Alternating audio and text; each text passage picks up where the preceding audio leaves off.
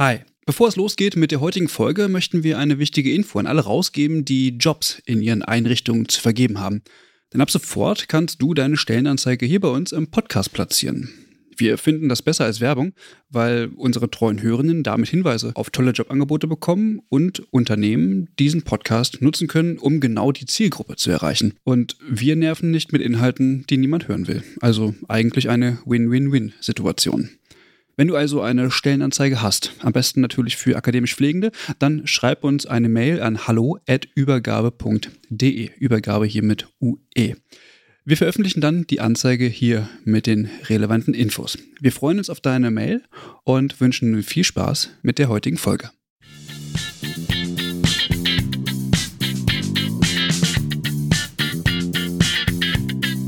Diese Folge wurde im Auftrag der Robert Bosch Stiftung im Rahmen der Förderung Wissenschaftskommunikation für die Gesellschaft, Corona und darüber hinaus produziert.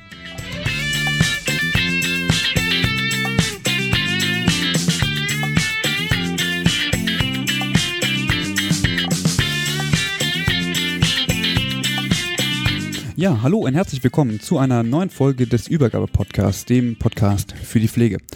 Äh, mein Name ist Christian Köpke und mit mir sitzen heute hier Mike und Eva. Hallo.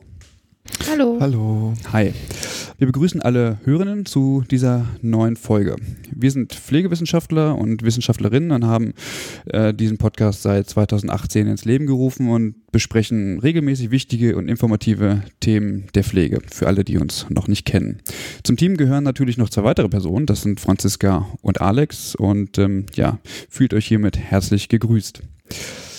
Mit dieser Folge starten wir eine kleine Mini-Reihe, mit der wir von der Robert Bosch Stiftung beauftragt wurden. Und Ziel ist es, dieser Reihe aktuelle Studien und Projekte mit Hinblick auf die Corona-Pandemie zu beleuchten. Und das hier ist sozusagen die erste Folge dieser Reihe und bis zum Ende des Jahres werden auf jeden Fall noch weitere erscheinen.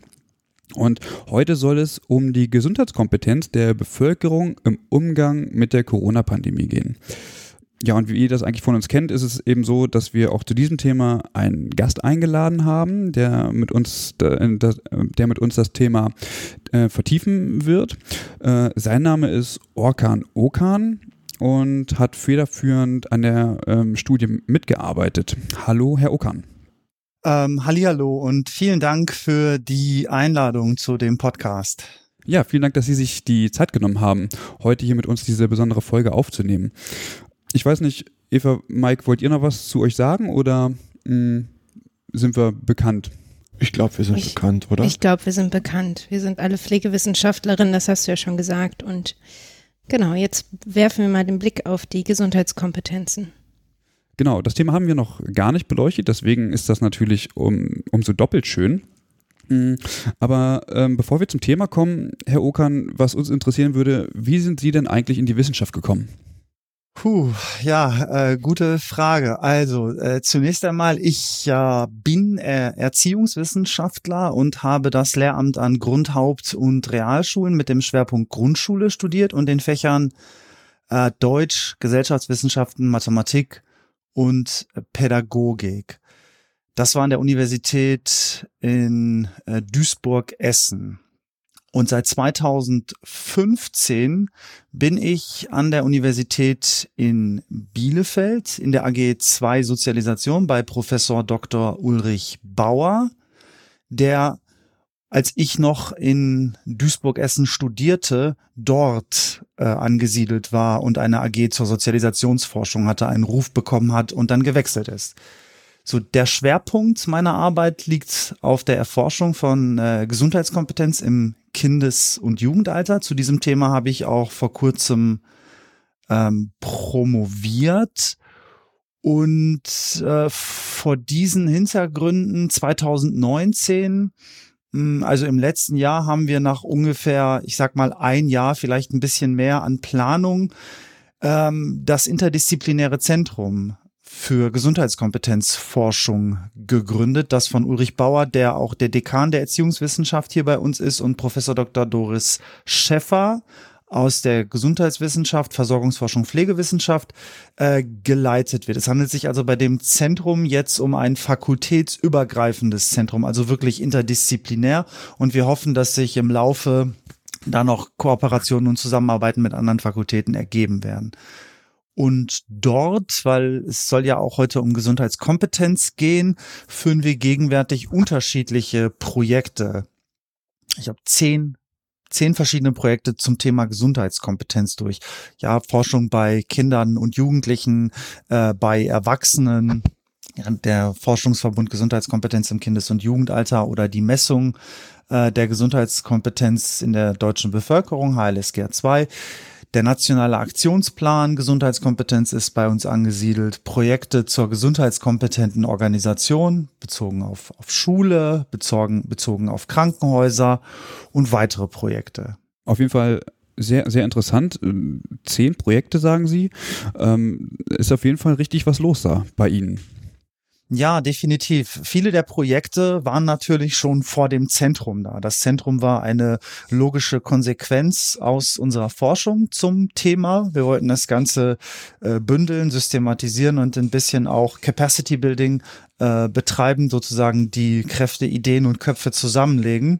Und das ist wirklich viel los. Wir sind auch glaub, ungefähr 10, 15 äh, Wissenschaftlerinnen und Wissenschaftler, die das Thema ja eben aus unterschiedlichen Perspektiven erforschen. Und ähm, jetzt mit dem Coronavirus, dem, dem Lockdown, dem, dem Homeoffice etc. Ähm, haben wir natürlich irgendwann auch mal begonnen, unser Forschungsthema so ein bisschen auf das gegenwärtig äh, Gesellschaft dominierende Thema Coronavirus Covid-19 zu übertragen und festgestellt, wow, ja, also unser Thema passt ja auch hervorragend, jetzt mal äh, eine Analyse der Gegenwart durchzuführen. Mhm. Mhm. Gerade auch jetzt, äh, finde ich zumindest, im Verlauf, also wo sich die ganze Sache so ein bisschen gesetzt hat und wir eine aktuelle Debatte darüber haben, ob beispielsweise eine Maske okay ist oder nicht. Und da finde ich, ähm, passt das Thema Gesundheitskompetenz ähm, eigentlich nochmal sehr gut, wenn man nochmal Abstand zu dieser ganzen ähm, Corona-Pandemie auch hat. Mhm. Ja. Was mich in diesem Zusammenhang eigentlich interessieren würde, Sie haben jetzt schon viel darüber gesagt, dass Sie zur Gesundheitskompetenz forschen. Und mich würde, bevor wir jetzt in die Studie einsteigen, grundsätzlich erstmal interessieren, ähm, was unter dem Begriff Gesundheitskompetenz überhaupt zu verstehen ist. Das wirkt als ein sehr großer und weitreichender Begriff. Mhm. Also ich muss sagen, man kann die Frage nicht einfach, aber doch auch einfach ähm, beantworten. Also ähm, Health mhm. Literacy, das, das so der englische Begriff für das, was wir hier Gesundheitskompetenz nennen, um, um es jetzt mal so die einfache Variante auszuprobieren, umfasst die Fähigkeiten, gesundheitsrelevante Informationen zu finden, diese zu verstehen, zu bewerten und dann im Lebensalltag anzuwenden, ja, für die Gesundheitsförderung im Bereich der Prävention oder der Gesundheits Versorgung. Über Gesundheitskompetenz können zum Beispiel Risiken, gesundheitliche Risiken besser eingeschätzt werden oder zur Verfügung stehende Handlungsoptionen bewertet werden. Praktisch ermöglicht ähm, Gesundheitskompetenz Menschen, informierte Entscheidungen für die eigene Gesundheit zu treffen, natürlich auch äh, für die Gesundheit anderer, zum Beispiel der, der Familie. Und insgesamt, so vor dem Hintergrund dieser Punkte, würde ich Gesundheitskompetenz dann als einen handlungsorientierten äh, als einen handlungsorientierten Ansatz beschreiben, ein, ein sehr aktives Konzept, vielleicht eben in, in, Angre in Abgrenzung zu äh, passiven Verhaltensweisen etc. Aber, aber ich habe ja gesagt, dass ähm, das, das war jetzt diese einfache Variante, Gesundheitskompetenz zu beschreiben. Äh, es gibt unterschiedliche Literatur, Recherchen, Analysen zu dem Thema, die bis zu 200 und mehr Definitionen zum Thema finden die seit den 1990er Jahren äh, in Forschung und Literatur aufgetaucht sind. Und wenn man eben eine Synthese vornimmt von äh, gemeinsamen Merkmalen, dann finden viele dieser Definitionen und Modelle Überschneidung äh, in den Punkten, die ich jetzt, die ich jetzt aufgeführt habe. Aber was ich jetzt gemacht habe, ist, ich habe ja praktisch ein, ein Kompetenzkonstrukt vorgestellt, also auf, auf personale Kompetenzen beschränkt. In Wirklichkeit ist es aber so, dass wenn man Gesundheitskompetenz definiert, man einen Schritt weiter geht. Gesundheitskompetenz wird in diesem Sinne äh, relational ähm, ähm, verstanden. Das heißt, dass sowohl die personale Gesundheitskompetenz als auch die Komplexitäten von Systemen, mit denen wir interagieren, zum Beispiel äh, Einrichtungen der Gesundheitsversorgung, Krankenhäuser, Ärzte etc., Fachkräfte, aber auch wie jetzt äh, für mich sehr interessant Bildungseinrichtungen, Lehrkräfte oder äh, auch Internetseiten, also Online-Medien, müssen hier berücksichtigt werden. Es ist, braucht eine Passung zwischen diesen, äh, zwischen den eigenen gesundheitsbezogenen Praktiken und Kompetenzen, die wir in gesundheitliche Interaktion mit einbringen und den dort vorherrschenden Rahmenbedingungen, ja, die beeinflussen ja unser Handeln und die, die Optionen, die uns zur Verfügung stehen. So auf diese Weise erhebt sich Gesundheitskompetenz dann von einem reinen verhältnisbezogenen auf einen verhältnispräventiven Ansatz. Ja, es ist dann halt also nicht nur ähm, ein, ein Gesundheitskompetenz, ein aktiver Ansatz, sondern auch ein Ansatz, der sich über einen rein individuumszentrierten Ansatz äh, hinwegsetzt. Und ich glaube, das ist, das ist ganz wichtig, weil wir wissen eben aus der äh, Forschung zu äh, äh, gesundheitlichen Ungleichheiten, äh, insgesamt Gesundheitsförderung, Prävention etc., dass die Rahmenbedingungen einen ganz gravierenden Einfluss auf unser Handeln und das äh, Verhalten ausüben, viel ermöglichen, aber auch behindern können. Deswegen ist es wichtig, dass man über die reinen personalen Kompetenzen hinausgeht und immer Strukturen mit berücksichtigt.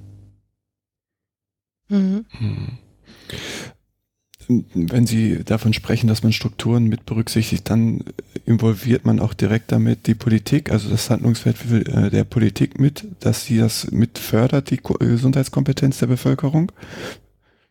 Das, dem würde ich Durch unbedingt zustimmen. Dem, also das, was Sie jetzt hm, gesagt haben. Okay. Ich finde das sehr, ja. sehr zentral. Wenn in der Politik ähm, keine Maßnahmen, also sei es seines äh, Policies äh, oder oder echte Gesetze wie äh, jetzt hier das äh, Gesundheitsförderungs- und Präventionsgesetz PrEFG, äh, wenn in der Politik keine Maßnahmen eingeleitet, unterstützt werden, und ich meine unterstützt in Form von äh, nicht nur Policies, sondern auch finanziellen Zuwendungen, Infrastruktur, Ausbildung etc. etc äh, dann wird natürlich in der Gesellschaft ähm, Gesundheitskompetenz auch nicht so gestärkt werden können, wie das gefordert wird. Mhm. mhm.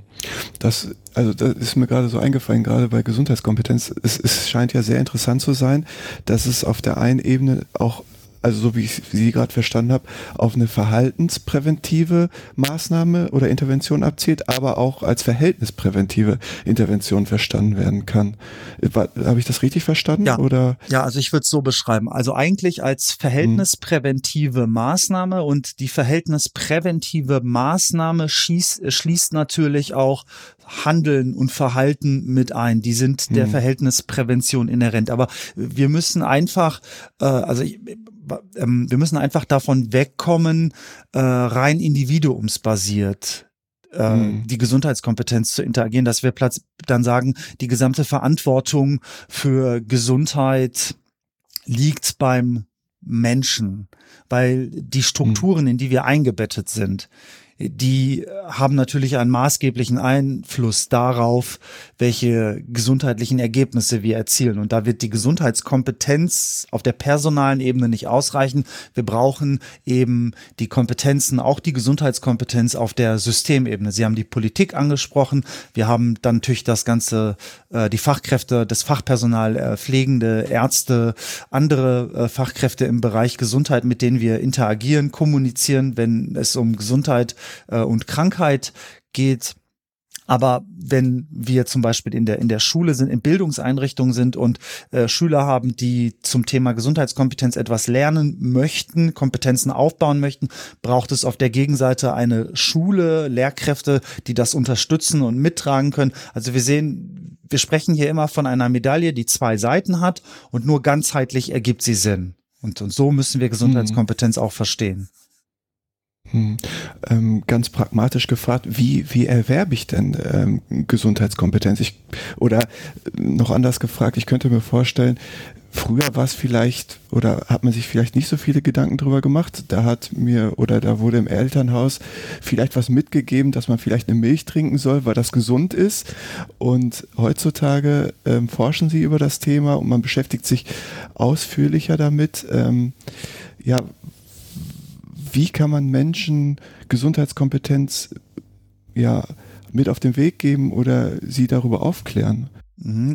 Also das ist natürlich eine sehr wichtige, eine sehr gute und auch sehr, sehr wichtige Frage, weil ohne die Stärkung und Förderung der Gesundheitskompetenz können natürlich äh, wir auch nicht sicherstellen, dass Gesundheitskompetenz erworben wird. Hört sich fast redundant an, aber ist wirklich so ein riesengroßer eigener Forschungsbereich für sich. Vielleicht nicht ganz so groß, dieses Feld, wie andere Bereiche innerhalb der Gesundheitskompetenzforschung. Damit will ich sagen, ähm, so viele äh, Interventionen gibt es noch gar nicht. Und ich muss auch sagen, dass die Art der Intervention auch bestimmt wird durch das Verständnis von Gesundheitskompetenz, das man mit einbringt. Ich hatte ja gerade die Definition äh, mit dem Finden, Verstehen, Bewerten und Anwenden von Informationen angeführt.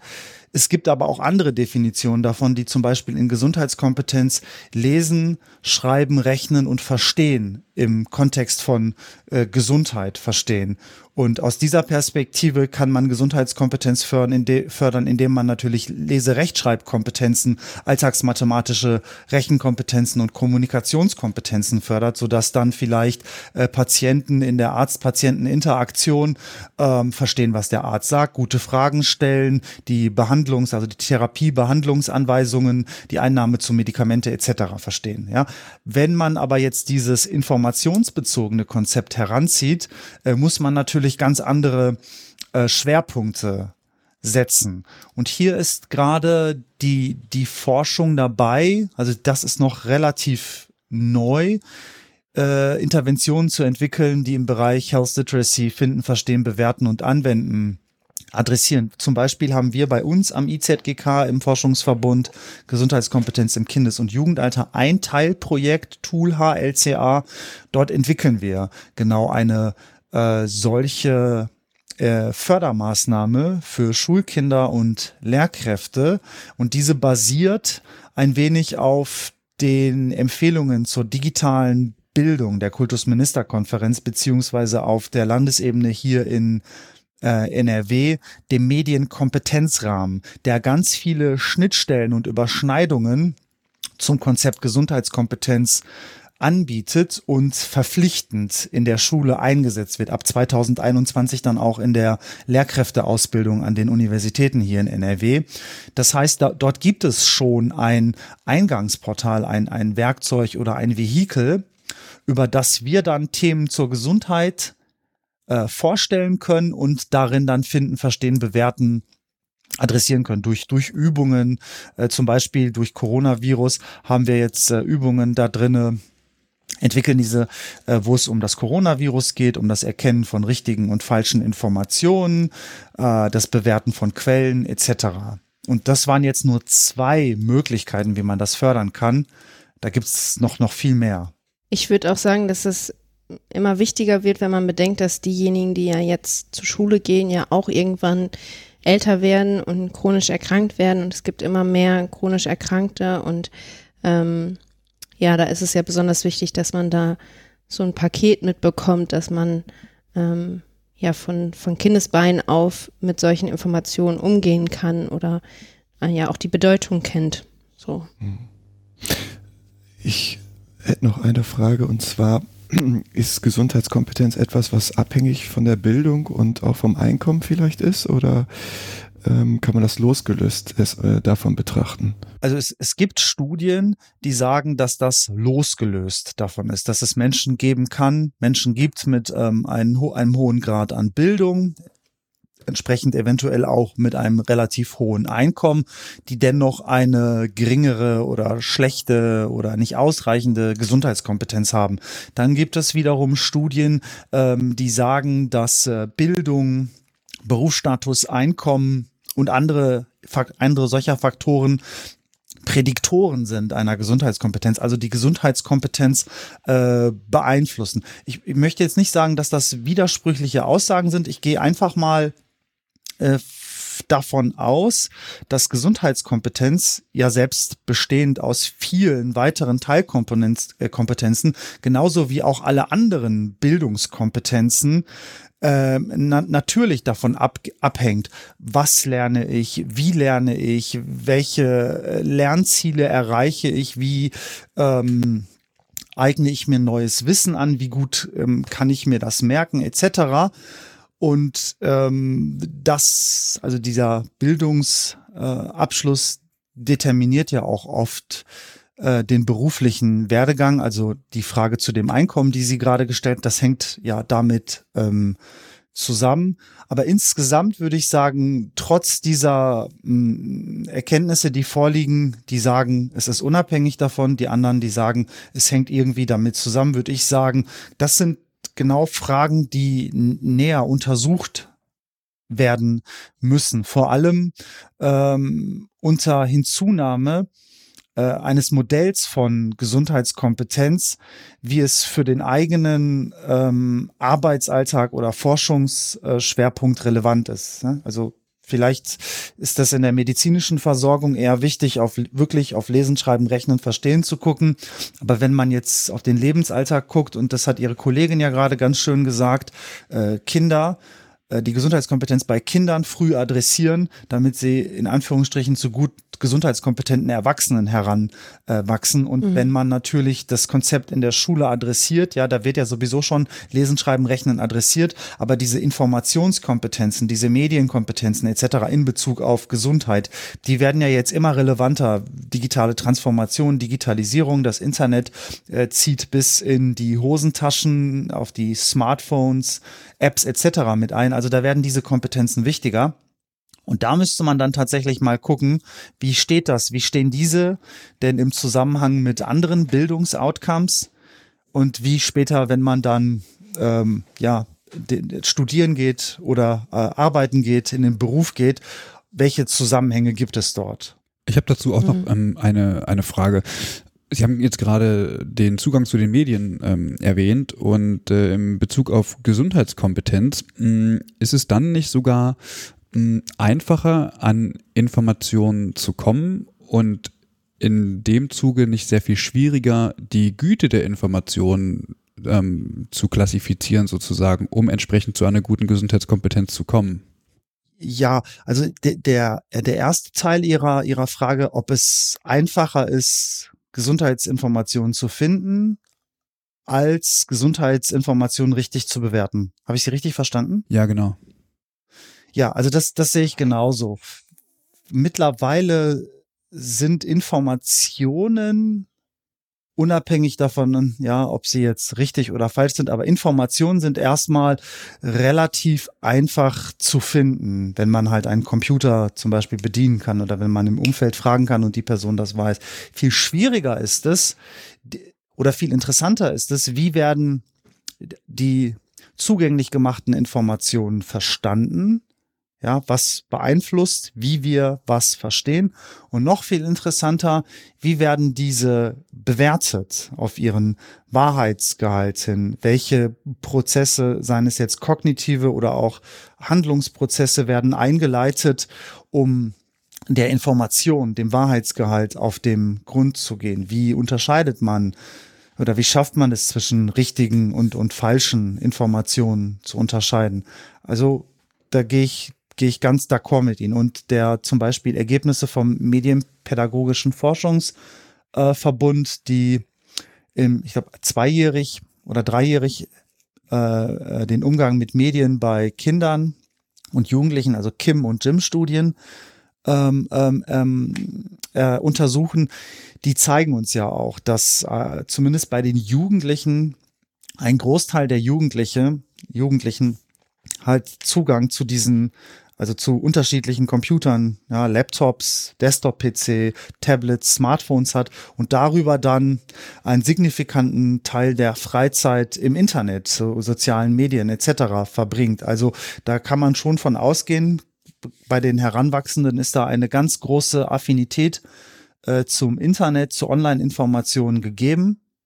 Und da wäre dann der Blick ganz wichtig. So, wie schauen denn da die Verstehensprozesse, die Bewertungsprozesse aus? Und natürlich in der Konsequenz im Lebensalltag, wie werden diese, dieses, dieses dann neu äh, generierte, hinzugewonnene Wissen dann in Handlungen überführt?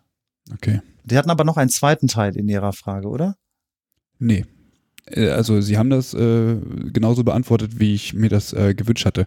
Genau, weil ich hatte, ich habe mich halt gefragt, naja, also ich muss ja nur mein Handy anmachen dann und in die sozialen Medien gucken und dann bekomme ich ja Informationen ohne Ende. Nur ich muss eben dann schauen und ich finde es manchmal dann ja auch schwierig zu schauen, ist denn die Information jetzt auch valide? Also ich meine, nicht umsonst gibt es ja so Dinge wie beispielsweise Verschwörungstheorien ähm, oder ähnliches, wo man eben bestimmte Informationen anders aufgreift und jemand anderen Glauben schenkt und demnach auch entsprechend sein Handeln ähm, ja, ausrichtet. Genau, und das, da sprechen Sie einen ja einen sehr, sehr wichtigen Punkt an. Also wir haben zum einen, wir haben halt diese Verschwörungstheorien, wir haben Desinformation, Missinformation, Fake News und es gibt so viele verschiedene Kategorien, wie man äh, falsche Informationen ähm, klassifizieren kann. Und wie Sie das gesagt haben, Sie machen Ihr Gerät an und Sie werden praktisch überflutet von einer Fülle an Informationen.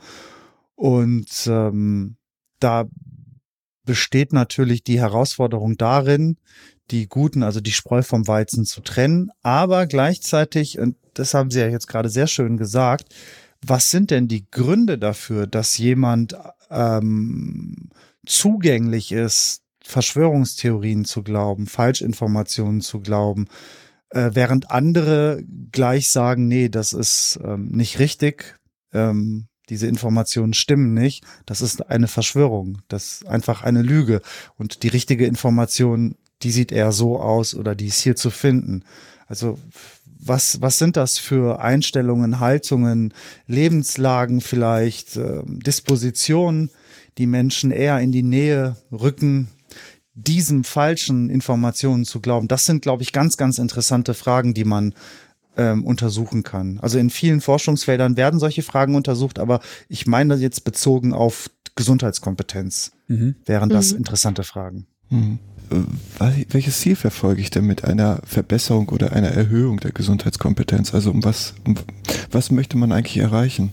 Also ähm, langfristig, also das ultimative Ziel, Endgame, sage ich mal, ist natürlich die Gesundheit zu verbessern, Wohlbefinden zu verbessern. Mhm. Äh, es gibt natürlich okay. auch viele Teilziele auf dem Weg dahin. Gesundheitliche Ungleichheiten reduzieren, Menschen ermächtigen, sich äh, anwaltschaftlich für sich, für die eigene Gesundheit oder die Gesundheit der Mitmenschen einsetzen zu können, die sozialen Determinanten der Gesundheit äh, zu adressieren in diesem Sinne, also soziale, aber auch politische, vielleicht auch kulturelle äh, Determinanten, ähm, aber auch eben vernünftig, umsichtig, verantwortungsbewusst mit gesundheitlichen Informationen umzugehen. Und, und dieser letzte Aspekt, der ist ja seitdem äh, jetzt äh, die Welt von Covid-19 und Coronavirus äh, betroffen ist, zeigt ja, wie wichtig genau dieser Punkt ist, der Umgang mit Informationen. Nicht nur das Verstehen, sondern auch das, das Teilen, das Weiterleiten von, von Informationen. Oder aber jetzt in, in der heutigen Zeit sind wir ja nicht nur Rezipienten von Informationen, äh, wir äh, stellen ja selber auch Informationen her. So, und natürlich sehr, sehr viele, mhm. die einen Bezug zur Gesundheit haben. Und über Gesundheitskompetenz, äh, neben natürlich vielen anderen Konzepten, die äh, hier behandelt werden, kann man helfen, solche Fragen zu beantworten oder eben diesen Punkten auf den Grund zu gehen. Ich glaube, jetzt haben wir schon ganz viel Allgemeines ähm, erfahren und äh, uns ja auch so ein bisschen mit der Frage auseinandergesetzt, warum es überhaupt wichtig ist, sich mit der Gesundheitskompetenz der Bevölkerung während so einer Pandemie zu beschäftigen. Hm, wie kam es denn jetzt dazu, dass Sie diese Studie gemacht haben? Also was war so der ausschlaggebende Punkt? Uh, das waren, das waren, glaube ich, ganz viele unterschiedliche Punkte. Also wie eingangs erwähnt, wir interpretieren ja Gesundheitskompetenz als einen äh, handlungsbezogenen Ansatz. So wie gelingt es den Menschen aufgrund der Rezeption von Informationen, Risiken zu bewerten, vorliegende Ressourcen einzuschätzen, richtige von falschen Informationen zu unterscheiden, auf Grundlage hiervon Entscheidungen zu treffen, gesunde, also die die Gesundheit fördern, gesunde Verhaltensweisen zu praktizieren. Und diese, diese Punkte waren plötzlich für uns in der Gesundheitskompetenzforschung sind diese Punkte natürlich äh, ähm, immer schon relevant gewesen. Das sind Punkte, die wir, das sind Faktoren, die wir untersuchen. Aber jetzt gerade in der äh, Covid-Krise wurden sie nochmal viel, viel deutlicher, viel greifbarer. Gesundheitskompetenz und die Forschung, die wir äh, betreiben, die äh, kann manchmal abstrakt sein. Aber hier hat sie wurde sie plötzlich äh, sehr, sehr praktikabel, sehr einfach, sehr einleuchtend, warum Gesundheitskompetenz wichtig ist. Wir, wir sehen ja, Gesund ähm, Coronavirus und Covid-19 betreffen nun mal ähm, die, die ganze Welt. Und Prävention, ja, Infektionsschutzmaßnahmen, aber eben auch personale Kompetenzen und Fähigkeiten um gesunde Verhaltensweisen äh, äh, im Bezug auf die äh, auf den auf den Gesundheitsschutz, Prävention und Infektionsschutzmaßnahmen zu praktizieren sind, sind zentral, um eben äh, sich vor der Infektion zu stützen, also praktisch Widerstand gegen das Virus zu leisten, gegen die Verbreitung, die Versorgungssysteme äh, zu entlasten, weil die sind natürlich total überlastet mit der Behandlung von an Covid-19 äh, erkrankten Patienten. Wir haben ja gesehen, was in anderen Ländern äh, passiert ist, als die Kapazitäten im Versorgungssystem ausgeschöpft waren, aber immer mehr Neuinfektionen dazukamen. Und natürlich ähm, ist Gesundheitskompetenz in dem Zusammenhang auch wichtig für Resilienz, Ausdauer, Coping, die psychische Gesundheit. Ja, was macht diese gegenwärtige Situation mit mir?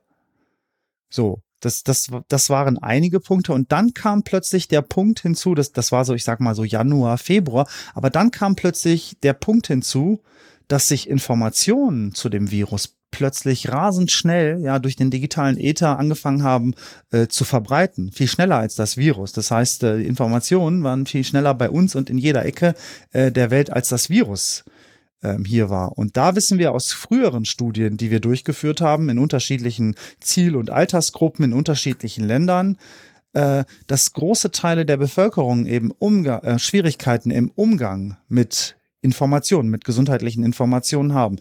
Und da äh, für diese Menschen macht es das natürlich dann schwer, der Kommunikation rund um Covid-19 zu folgen, die, ja, die Empfehlungen jetzt mal, um vom abstrakten Begriff der Information wegzukommen, Empfehlungen, zum Beispiel der Behörden des Bundesministeriums für Gesundheit, den kommunalen, äh, äh, den städtischen Einrichtungen, den Gesundheitsämtern, dem Robert Koch Institut etc., diese zu verstehen und dann entsprechend umzusetzen und somit die äh, bundesweiten Infektionsschutzmaßnahmen zu unterstützen. Und das war so, diese Punkte zusammen äh, waren es dann, wo wir gesagt haben, gut, ähm, wir müssen Gesundheitskompetenz unbedingt auf diese gegenwärtige Situation einmal ähm, anwenden und ähm, untersuchen. So, und wir unter, also wir diskutieren Gesundheitskompetenz schon seit geraumer Zeit im Zusammenhang mit nicht übertragbaren Krankheiten. Und wir haben ja vorhin gesagt, wie wichtig das ist, dass wir äh, Kinder in der Schule äh, adressieren, um die Gesundheitskompetenz zu stärken. Und das ist so ein zentrales Argument, wenn wir über Gesundheitskompetenz bei nicht übertragbaren Krankheiten sprechen, dass wir ganz langsam über einen ganz langen Interventionszeitraum, weil die Schule nun mal einen solchen darstellt, äh, diese Kompetenzen aufbauen, um dann perspektivisch und nachhaltig nicht übertragbaren Krankheiten entgegenzuwirken. Aber hier handelt es sich jetzt um eine übertragbare Krankheit. Und plötzlich wurde klar, Gesundheitskompetenz ist auch im Fall von übertragbaren Krankheiten wichtig. Wir haben nur nicht mehr ganz so viel Zeit, das zu adressieren, weil diese Krise über uns hineingebrochen ist. Ja, und ich glaube, so, das waren so einige der Punkte, wieso wir uns entschlossen haben, mm, das Thema zu, zu untersuchen. Könnten Sie einfach mal in ganz einfachen Sätzen sagen, worum es eigentlich in dieser Studie geht, damit wir erstmal eingangs so einen, so einen kleinen Überblick darüber bekommen. Okay. Ähm, die Idee zu dieser Studie wurde von WissenschaftlerInnen des IZGK an der Universität Bielefeld und der Hertie School of Governance in Berlin entwickelt. Ulrich Bauer, Doris Schäffer, Klaus Horelmann, Eva Behrens und unter Beteiligung von Thorsten, Michael Bollweg und auch meiner Person plus äh, Herrn Desombre vom Institut für Demoskopie in Allensbach, die alle zusammen das Studienteam bilden. Wir haben mit einem Fragebogen gefragt, wie einfach oder wie schwierig Menschen es empfinden, mit unterschiedlichen Informationen zum Coronavirus und Covid-19, ja, im Medien, Internet oder im Lebensalltag umzugehen. Das heißt, wie einfach oder schwierig fällt es den Menschen, Informationen zu den Themen zu finden, zu verstehen, zu bewerten und anzuwenden. Da hatten wir 22 Fragen in unserem Fragebogen dazu und zusätzlich wegen der Problematik der Informationsflut haben wir auch noch Fragen gestellt, die sich dieses Themas annehmen. Diese Fragen zusammen mit soziodemografischen Variablen, also Fragen äh, zum Alter, Geschlecht, Bildung, Berufsstand, Familienstand etc. etc. Ähm, bilden den, den Kern des Fragebogens und den Kern äh, unserer Untersuchung. Okay, also Sie haben sich dann dazu entschieden, diese Studie zu machen. Ähm, und jetzt wäre aber trotzdem nochmal die Frage spannend, ähm, durch wen die denn gefördert wurde. Das ist ja so eine Zusammenkunft. Sie haben schon gesagt, dass das alles interdisziplinär ist. Das sieht man auch an den verschiedenen Funktionen und Herkünften der Personen, die mitgewirkt haben. Ähm, aber durch wen wurde denn jetzt diese Studie gefördert? Genau, also ähm, wir haben den Forschungsverbund HLCA, Health Literacy in Childhood and Adolescence, Gesundheitskompetenz im Kindes- und Jugendalter, der von äh, Ulrich Bauer und Dr. Paulo Pinero koordiniert wird. Und im Zuge dieses Forschungsverbundes haben wir die Studie zur Coronavirus bezogenen Gesundheitskompetenz durchgeführt. Das heißt, Gefördert wird, äh, wurde diese Erhebung vom Bundesministerium für Bildung und Forschung, BMBF, die auch unseren HLCA-Verbund ähm, fördern. Einige von uns ähm, sind im HLCA-Verbund, andere von uns sind in anderen Projekten, die von anderen Förderern äh, gefördert werden. Und wir werden, wir haben jetzt eine Erhebung durchgeführt, also eine Welle und wir planen, weitere Wellen durchzuführen und, und hoffen, dass diese Wellen dann gefördert werden vom Bundesministerium für Gesundheit. Wir waren jetzt beim BMBF und jetzt die weiteren Wellen hoffen, erhoffen wir uns, dass sie vom Bundesministerium für Gesundheit gefördert werden.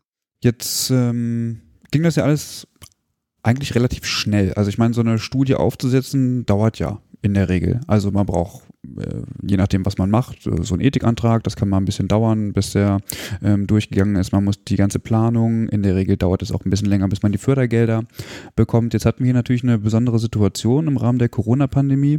Ähm, wie genau sind Sie denn jetzt vorgegangen? Ja, also wie sind wir vorgegangen? Also zunächst einmal, Sie haben recht, das, das Ganze kann sehr kompliziert, komplex und langwierig sein. Äh, wir waren aber in dem ganzen Prozess nicht alleine. Wir haben also Kolleginnen und Kollegen aus Österreich und der Schweiz, mit denen wir schon solche Erhebungen zur Gesundheitskompetenz durchführen in anderen Kontexten. Wir haben mit den Personen geredet.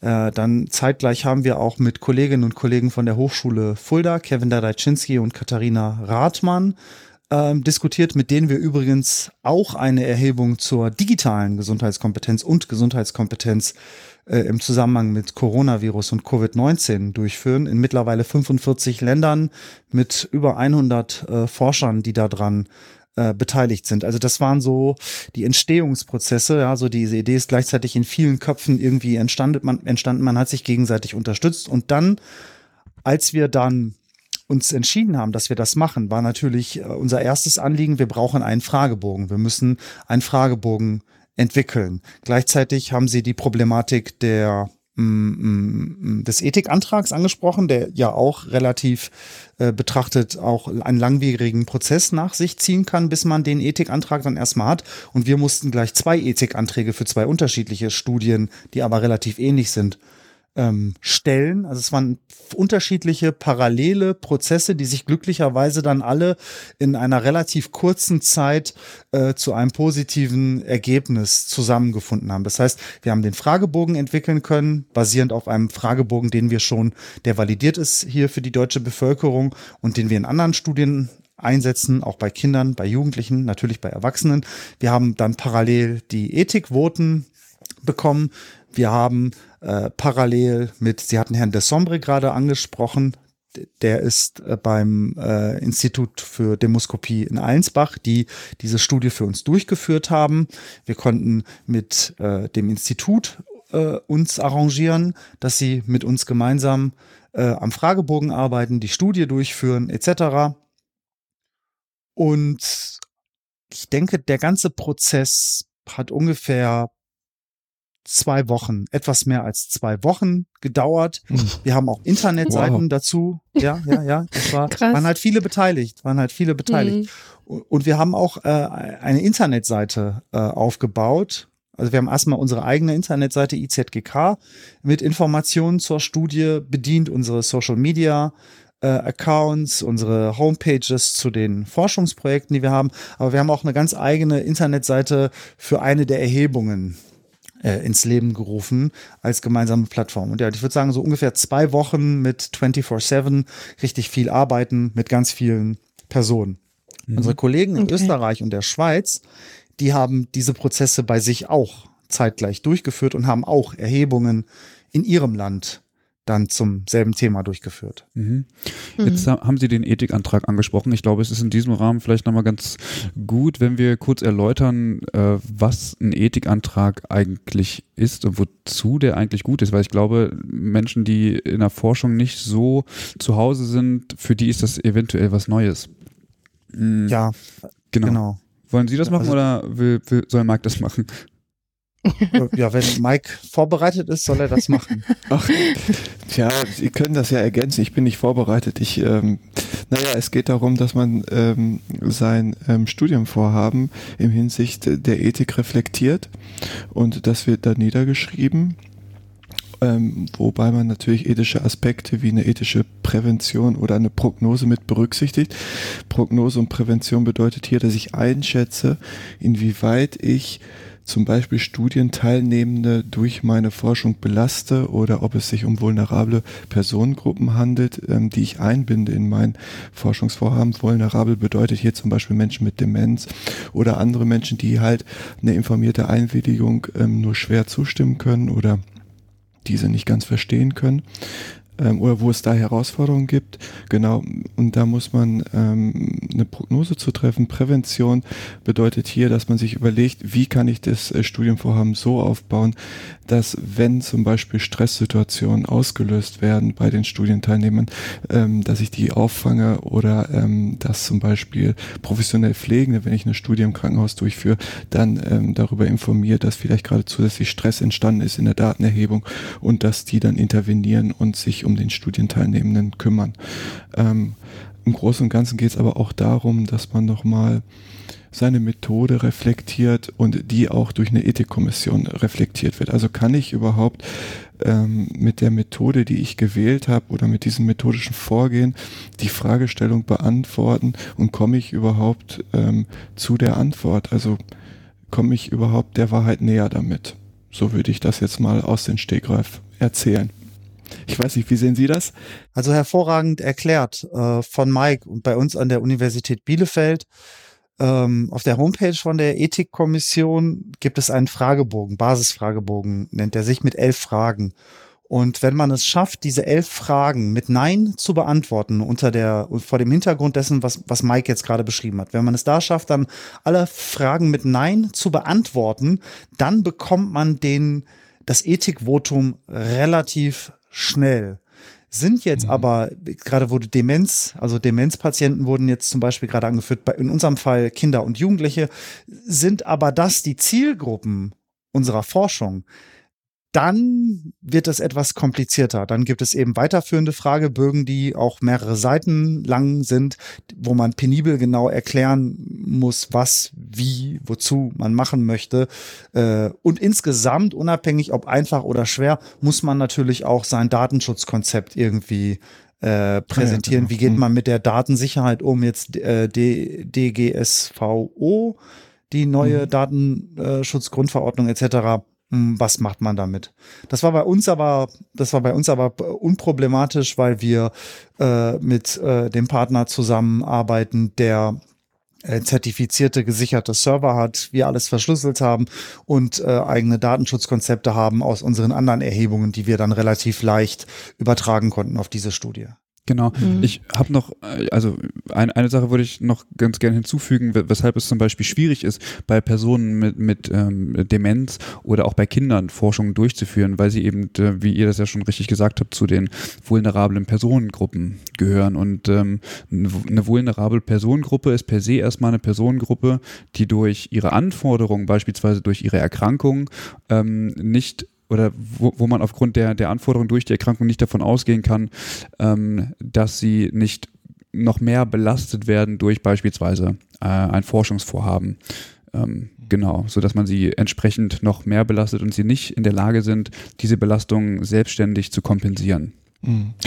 Genau, da muss man natürlich, aber es geht halt auch nicht darum, dass, also es es ist wichtig, dass auch Forschung mit Menschen mit Demenz und mit Kindern durchgeführt wird, weil es wäre auch unethisch, diese aus der Forschung auszuschließen. Also es gibt ja oder im Studium hatten wir immer oft die Diskussion, oh, genehmigt das denn überhaupt die, äh, die Ethikkommission so einen Forschungsantrag mit diese und jene Personengruppen?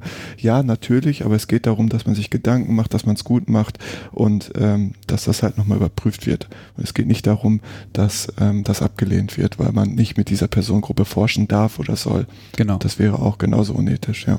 Genau, das, das vielleicht zu, zu dem Punkt. Mm, jetzt haben Sie schon gesagt, Sie mussten begründen, auch bei der, bei der Ethikkommission, warum Sie dieses methodische Vor Vorgehen gewählt haben. Ähm, das ist ja jetzt ein quantitatives Vorgehen. Warum haben Sie das gewählt? Also man, man hätte ja auch qualitative, ähm, halbstrukturierte Interviews oder ähnliches führen können. Was waren da so die, die Hintergründe für die Entscheidung? Genau, also genau, wir haben äh, quantitativ ähm, gearbeitet mit äh, Fragebogenverfahren, aber ähm, ich finde, Sie haben recht, qualitativ wäre natürlich auch hochgradig spannend gewesen und der qualitative äh, Bereich in der Gesundheitskompetenzforschung, der ist ein wenig unterrepräsentiert. Das heißt, ganz viel von den äh, Erkenntnissen, die wir, die uns heute vorliegen, also ein Großteil, ich sag mal 95 Prozent, vielleicht sogar noch mehr, äh, haben wir mit, mit, ja, mit Querschnittsstudien, ähm, klinischen Studien, Interventionsstudien ähm, ähm, ähm, gewinnen können. Und eigentlich wäre die qualitative Forschung ganz wichtig. Wir haben jetzt gegenwärtig bei uns ähm, sowohl im HLCA-Verbund als auch in GECO-Org Schule oder in den ähm, ähm, Projekten im Bereich der Messung der Gesundheitskompetenz äh, bei Erwachsenen, bei Menschen mit Migrationshintergrund, bei Älteren zu E-Health Literacy etc. haben wir Komponenten drinne, wo wir qualitativ forschen.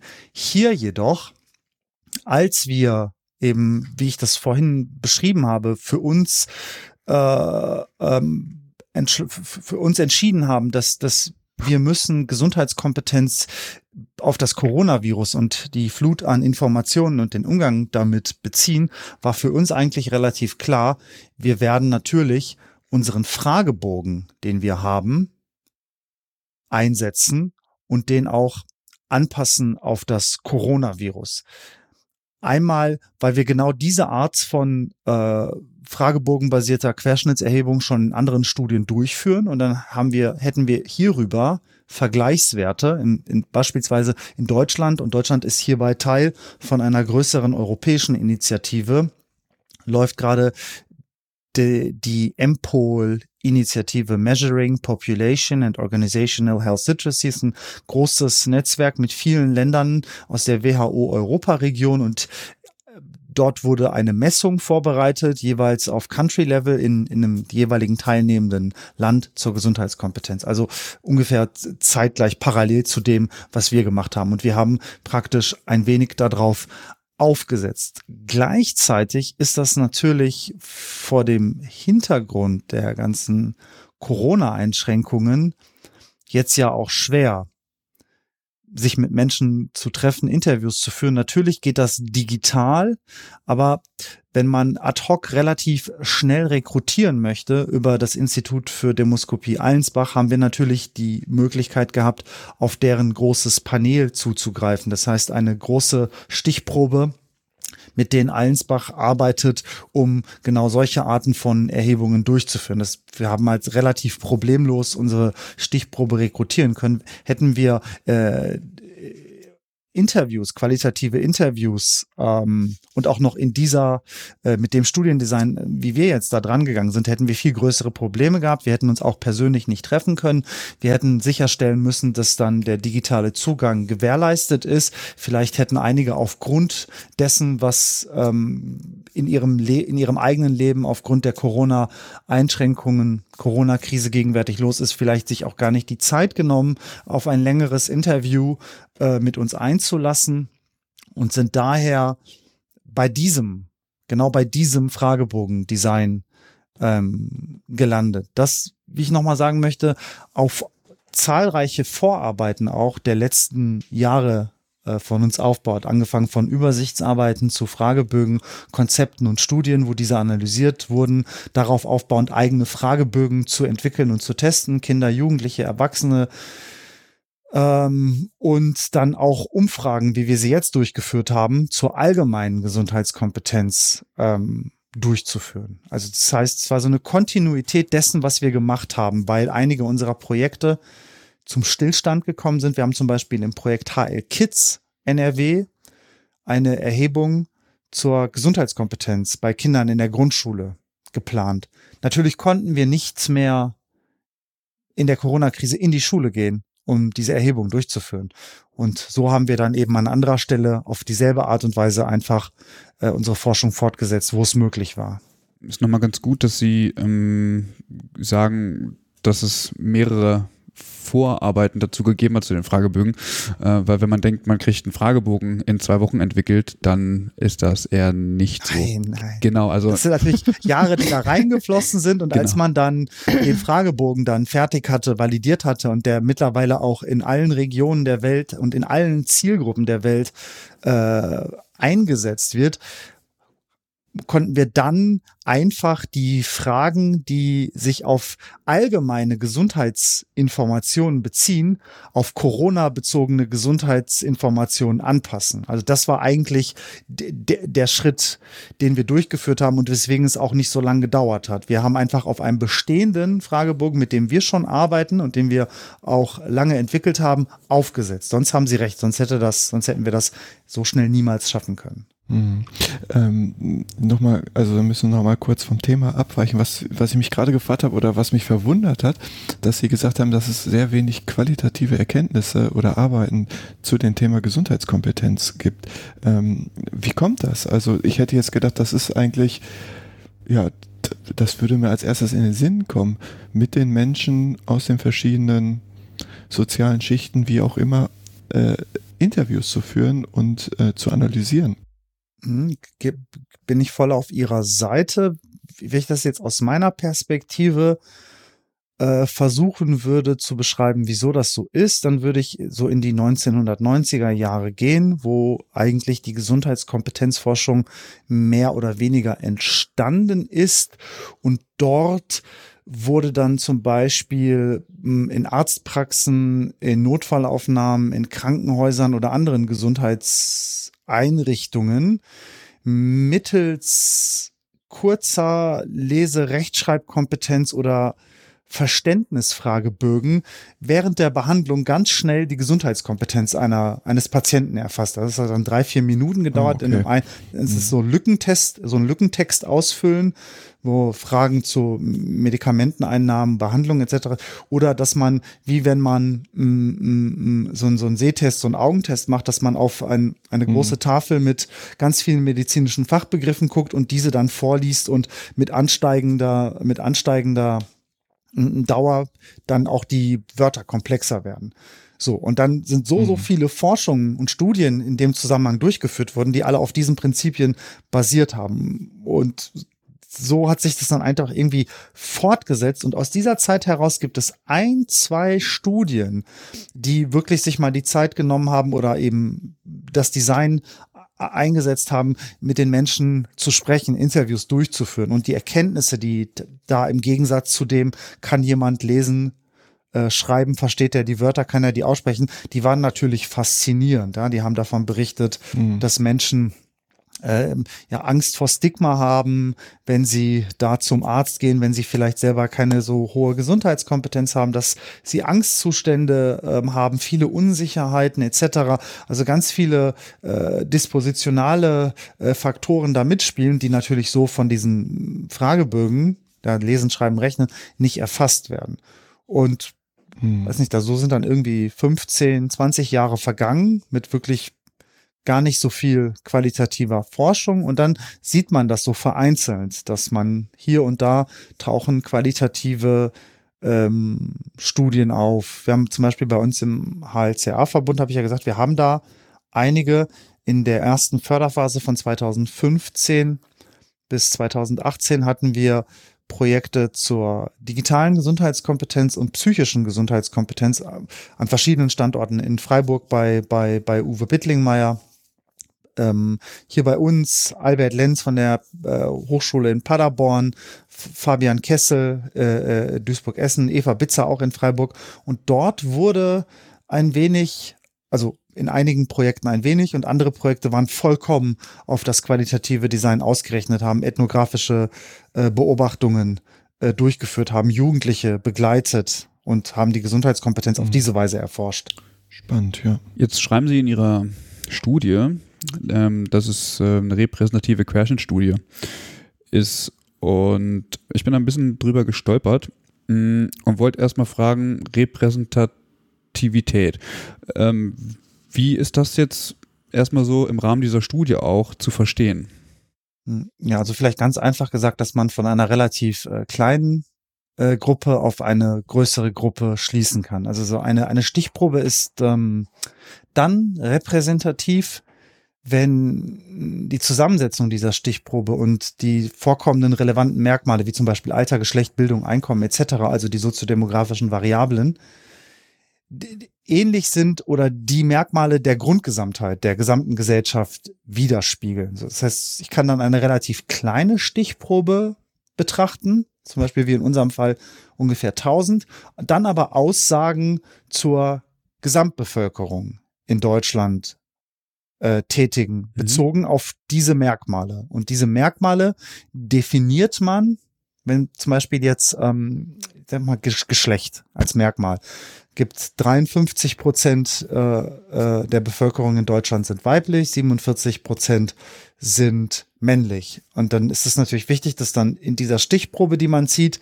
das dann wiedergegeben wird. Oder es gibt halt unterschiedliche Bildungsabschlüsse. So. Und dass dann die, die in der Gesamtgesellschaft vorliegen, auch prozentual in dieser Stichprobe vorkommen. Und unsere spezielle Stichprobe, die war repräsentativ für Internetbenutzer in Deutschland im Alter von 16 Jahren und älter. Mhm.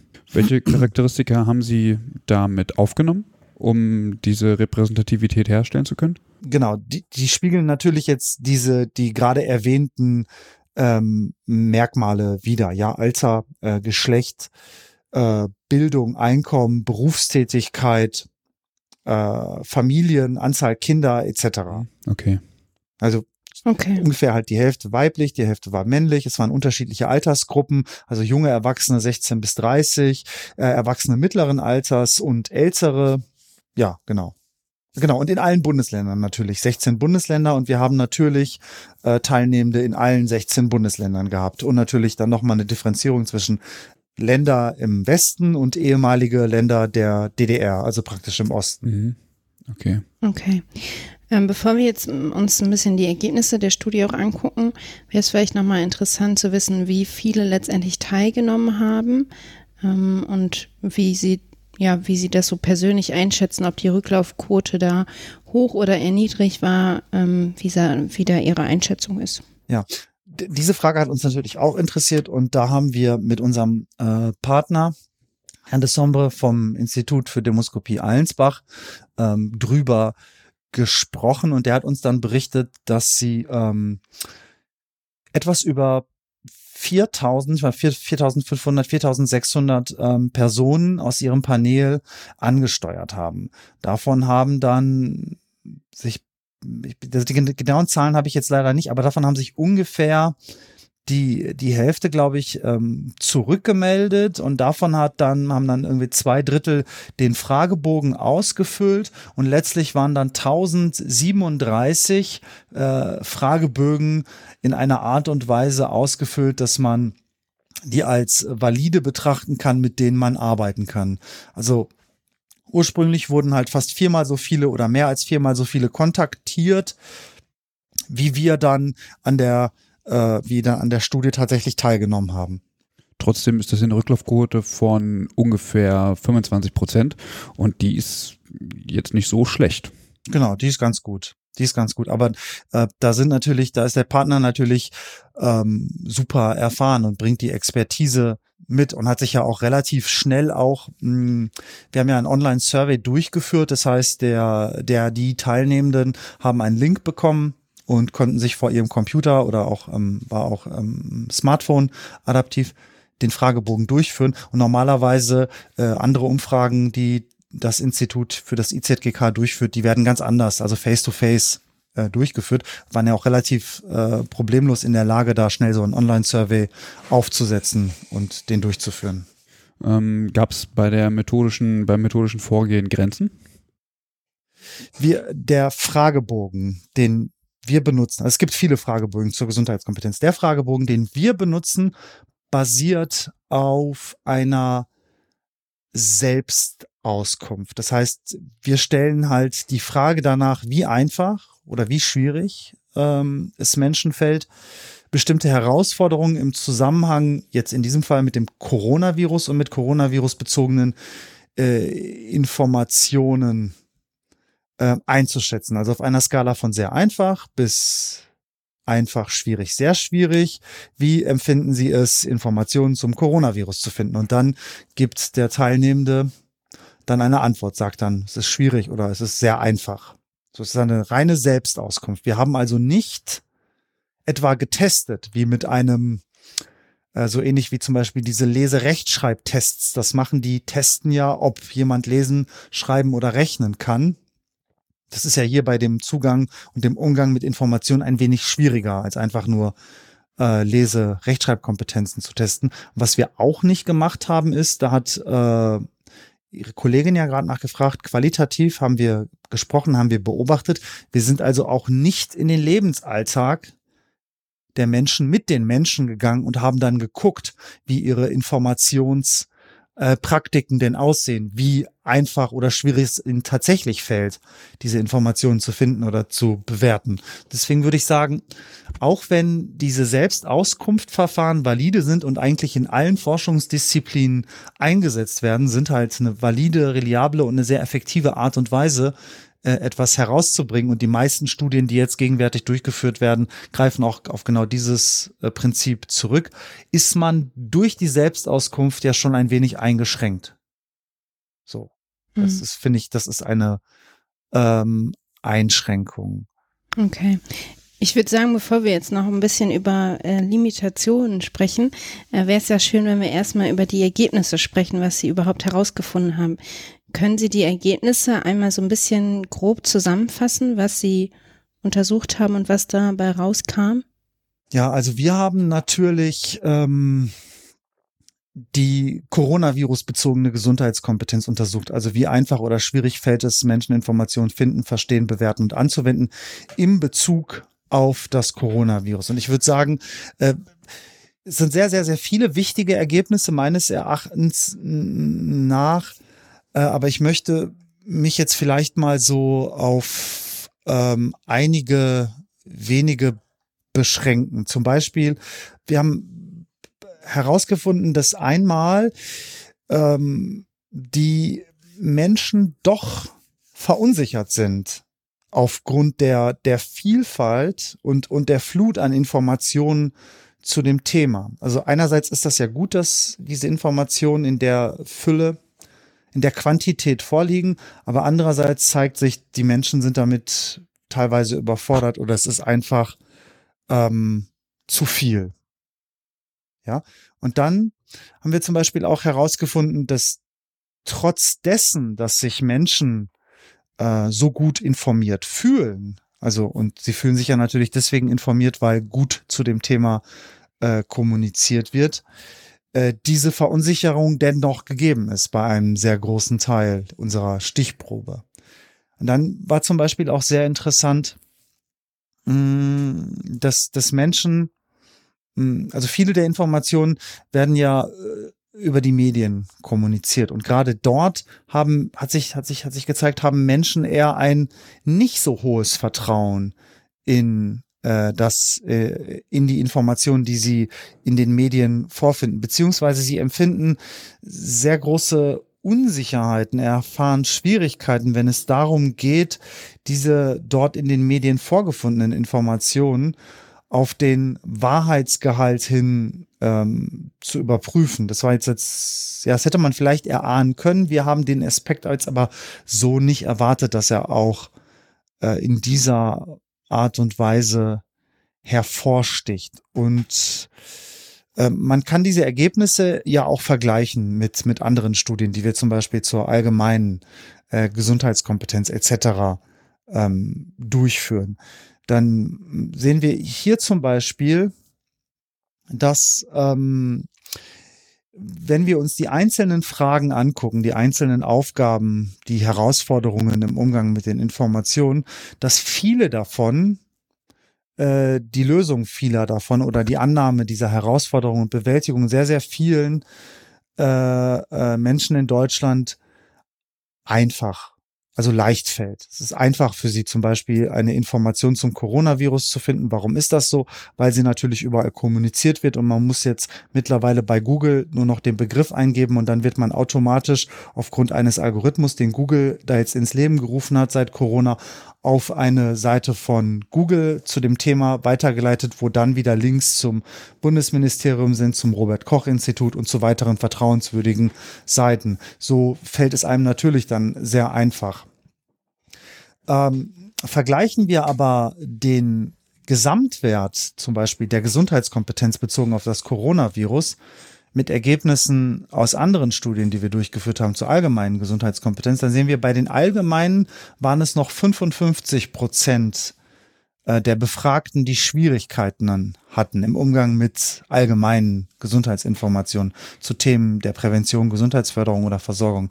Und in unserer Studie sind es dann bei gleicher Analyseperspektive 49 Prozent, also weniger als bei der allgemeinen Gesundheitskompetenz. Und das kann man, glaube ich, auch auf, darauf zurückführen, auf die Art und Weise, wie und was kommuniziert wird. Ähm, haben ganz persönlich gefragt, haben Sie die, fanden Sie die Ergebnisse überraschend? Ja, also ja, also insbesondere diese, diese zwei Punkte, die ich jetzt gerade angeführt habe, aber mhm. auch äh, worüber wir uns nicht ganz so viele Gedanken gemacht haben oder etwas, was uns nicht, nicht ähm, bewusst war vorher, war die Informationen zu allgemeinen Gesundheitsthemen oder zum Umgang mit konkreten Krankheiten zum Beispiel können doch recht komplex und viel, viel komplizierter sein. Der Beispiel, der Umgang mit Informationen zu einer chronischen Erkrankung, ja, wie ich die Medikamente einnehme, wie ich mich über den Tag über verhalte, wie ich mich in der Therapie, in der Behandlung etc. verhalte, ist sehr, sehr viel schwerer als jetzt den Informationen, äh, also den Anweisungen zu folgen, wie jetzt in der Corona-Zeit, wo es darum geht, ähm, regelmäßig Hände waschen, Mundschutz tragen und Physical Distancing. Und das hätte man klar, wenn man vorher sich ganz lange hingesetzt hätte und überlegt hätte, hätte man eigentlich auch denken, ja, sich erwarten können, genau das wird passieren. Und ich glaube, dieser Effekt, ja, einfache Informationen leicht verständlich kommuniziert mit ganz viel Alltagsrelevanz, ähm, ist, finde ich, auch sehr, sehr wichtig für die Art der Intervention. Wir haben ja darüber gesprochen, die Gesundheitskompetenz zu stärken. Und hier zeigt sich, okay, wenn wir auf diese einfache Art und Weise kommunizieren, sind die Informationen auch viel einfacher äh, zu verstehen, besitzen Alltagsrelevanz und die Wahrscheinlichkeit, ähm, ist höher, dass sie umgesetzt werden. Müssen natürlich auch sagen, das haben wir nämlich noch gar nicht gesagt, als wir die Studie durchgeführt haben, waren wir ja am Beginn der Corona-Pandemie. Ja, die Menschen hatten noch einen ganz anderen Bezug dazu. Mittlerweile hat sich das ja alles geändert. Es gibt halt soziale, ökonomische äh, Folgen, die äh, unterschiedliche Bevölkerungsgruppen unterschiedlich hart treffen. Äh, hier und da werden ähm, ähm, Regelungen gelockert, äh, wo in der Anfangszeit noch äh, Menschenansammlungen verboten waren, haben in den letzten Wochen schon zahlreiche Demonstrationen etc. stattgefunden. Während am Anfang noch alle den Mundschutz getragen haben, werden die Mundschütze weniger und so weiter und so fort. Deswegen wäre das vielleicht nochmal wichtig, diese Erhebung jetzt auch nochmal vielleicht zu äh, wiederholen und vielleicht äh, kommen wir dann zu ganz anderen Ergebnissen. Mhm. Kann es sein, äh, dass äh, in Bezug auf ähm, die Covid-19-Thematik und die Gesundheitskompetenz eigentlich eine besondere Konstellation vorliegt, weil auf der einen Seite ich diese Gesundheitskompetenz natürlich für mich selbst umsetzen muss, dass ich nicht erkranke, um mich selbst zu schützen, gleichzeitig aber auch präventive Maßnahmen machen muss, um mein Umfeld zu schützen. Und ähm, das hat natürlich auch äh, was mit Gesundheitskompetenz zu tun, so, ähm, aber ich bin, ja, wie soll ich das sagen? Ich bin halt zum Beispiel im Homeoffice, ich gehe nicht raus und so weiter und so fort. Und wenn ich rausgehe, habe ich Regeln zu befolgen. Ähm, kann es sein, dass es hier dann Schwierigkeiten gibt, Maßnahmen durchzuführen, die nicht nur mich selbst betreffen, sondern im besten Falle auch Menschen in meiner Umgebung und dass es deshalb vielleicht einen Verdruss gibt zu sagen, ich halte mich nicht an die Maßnahmen. Mhm. Also das ähm, kann ich mir sehr gut vorstellen. Wir haben dazu ähm, einen Beitrag auch geschrieben, einen ganz kurzen Beitrag, wo wir genau diese Problematik einmal aufnehmen. Vor dem Hintergrund Free Riding haben wir das ähm, genannt.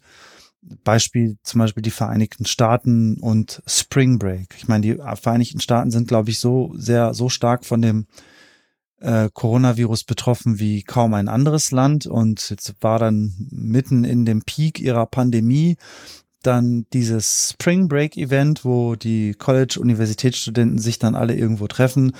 Und ähm, als man diese dann interviewt hat, hat haben die dann geantwortet, das interessiert uns nicht, wir möchten das nicht, wenn ich mich mit Corona anstecke, stecke ich mich halt mit Corona an. Die Wissenschaft sagt ja, hier junge Menschen und Kinder sind gar nicht so stark betroffen, haben milden Krankheitsverlauf.